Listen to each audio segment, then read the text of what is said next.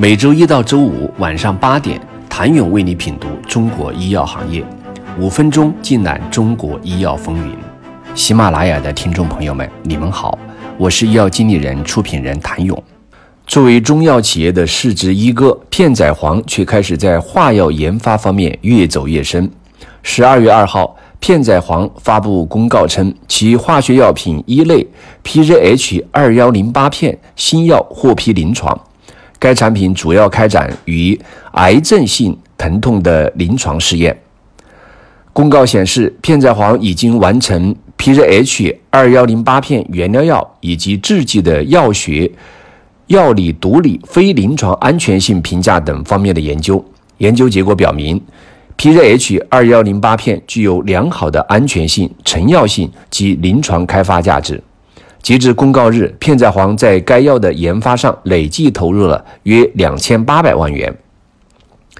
这并不是片仔癀首个在研的化药。据片仔癀二零一九年年报显示，其二零二零年计划开展的七个重要研发项目中有四个是化学一类新药，只有两个是中药六类。显然。重头化药研发已经成为片仔癀书写新时代中华老字号传奇的手段之一。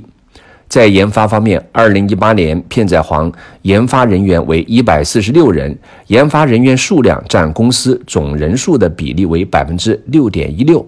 二零一九年，片仔癀研发投入总额较上年增加一千八百六十一点七九万元，增长百分之十八点四七。不过，片仔癀研发投入总额占营业收入比例依然不高，仅为百分之二点零九。其他占比较高的中药企业，如东阿阿胶，也只有百分之七。同仁堂、中兴药业、葵花药业、哈药股份的该比例均在百分之二左右。这与恒瑞拿出营收的百分之二十用于研发相差甚远。但纵观整个中药行业，能像片仔癀这样在一到九月实现营收同比正增长的中药企业还是少数。有数据显示，在七十家中药上市药企中，仅有二十一家企业的营收与去年同期相比保持了正增长，其中增长幅度最高的为以岭药业，涨幅达百分之四十八；四十九家营收为负增长，降幅最高的紫鑫药业达到负的百分之七十二。其中，中药注射液企业最先受到冲击。二零一七版医保目录发布时，其中共有四十五个中药注射液，而现用的中药注射液多达三十七个，占比为百分之八十二点二二。自此，中药企业的冬天来临。二零一九年新版医保药品目录对中药注射剂提出了更明确、更严格的要求，不仅将限制的品种扩大到了四十五个，还将部分。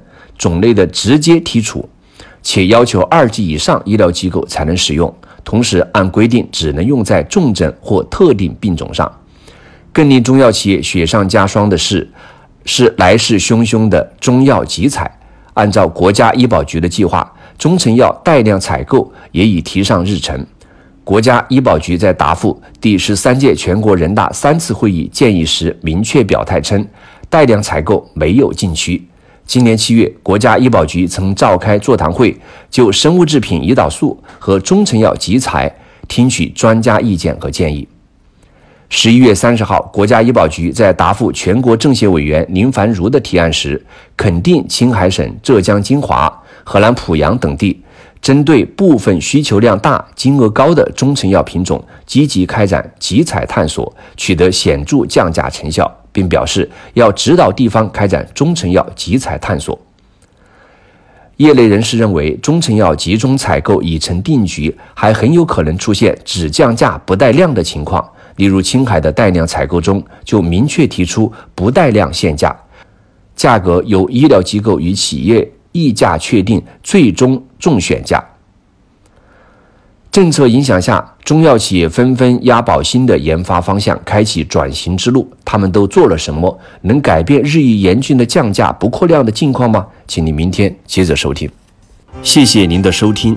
想了解更多最新鲜的行业资讯、市场动态、政策分析，请扫描二维码或添加医药经理人微信公众号“医药经理人”——医药行业的新闻与资源中心。我是谭勇，明天见。